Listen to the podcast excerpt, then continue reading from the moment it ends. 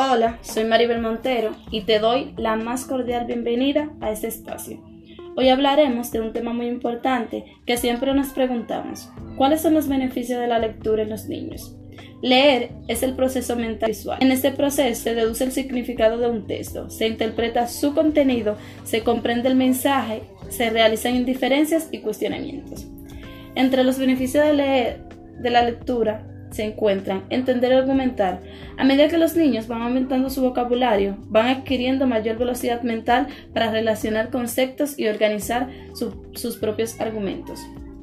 Aumenta la capacidad de concentración. En el hecho de que cuando los niños leen de 15 a 30 minutos sean capaces de estar quietos en atención en esa actividad específica hace que su nivel de concentración aumente.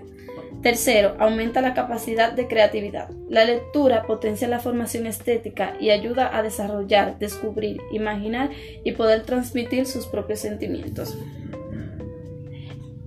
Cuarto, el desarrollo cognitivo. Numerosos estudios apuntan que a los niños que leen desde pequeño tienen mayores capacidades para resolver problemas matemáticos y problemas lógicos.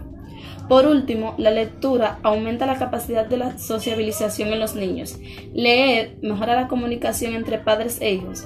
A medida que los niños se van reflejando en los libros de cuento, consiguen empatizar con sus propios problemas. Además, debemos recordar que la lectura nos abre las puertas del mundo que te atrevas a imaginar.